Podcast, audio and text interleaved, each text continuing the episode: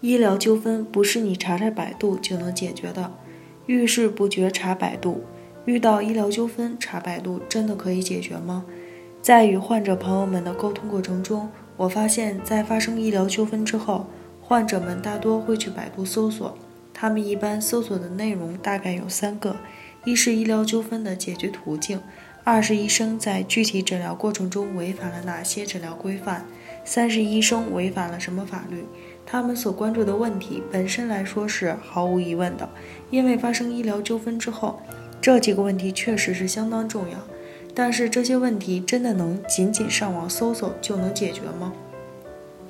首先，医疗纠纷的解决途径确实在网上可以查到的，并且还比较全面，这个没有什么疑问。我们也在网上发布过相关的文章，来帮助患者选择维权方式。一般来说，有三种解决途径。一是和医院协商和解，二是在医调委的主持下和医院调解，三是去人民法院起诉。这三条解决途径的，这三条解决纠纷的途径，患者朋友们也都相当清楚。然后，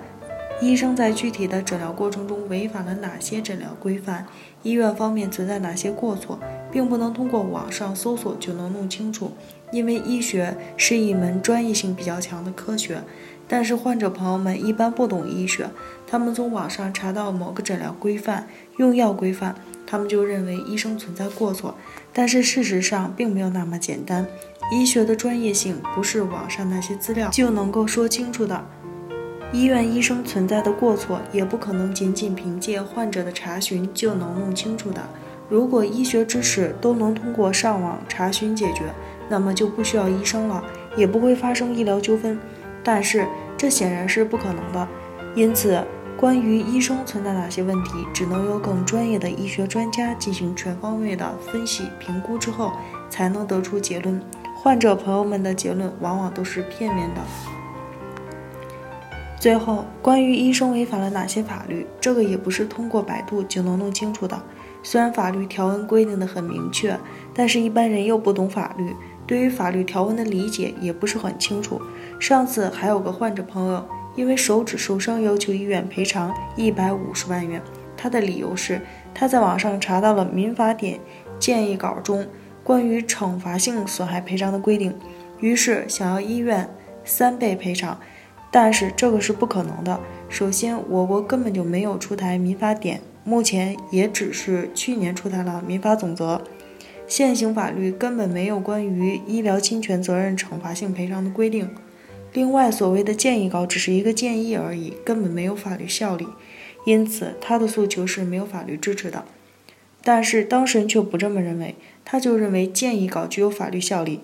法律的规定是很明确，对于律师来说肯定是没有问题，但是对于普通人来说，可能连什么是法律、什么不是法律、什么具有法律效力都不清楚。即使知道具体违反了什么法律，可是对于法律条文的理解与适用，一般人也很难做到。因此，通过上网搜索来解决法律问题也是不科学的。通过上文的介绍，我想说的是，医疗纠纷并不是患者查查百度就能够解决的。正所谓专业的人干专业的事情，医学问题当然要请医学专家，法律问题当然要请律师。只有这样，维权之路才能事半功倍。北京医论健康汇聚了国内外知名的医疗专家、法律专家、司法鉴定专家，为患者提供第三方医疗评估，判断诊疗行为是否规范、合理、合法。如有需要，请咨询我们的热线：四零零零六七二五七二，支付宝生活号已上线，欢迎大家搜索“一锤定音”进行关注。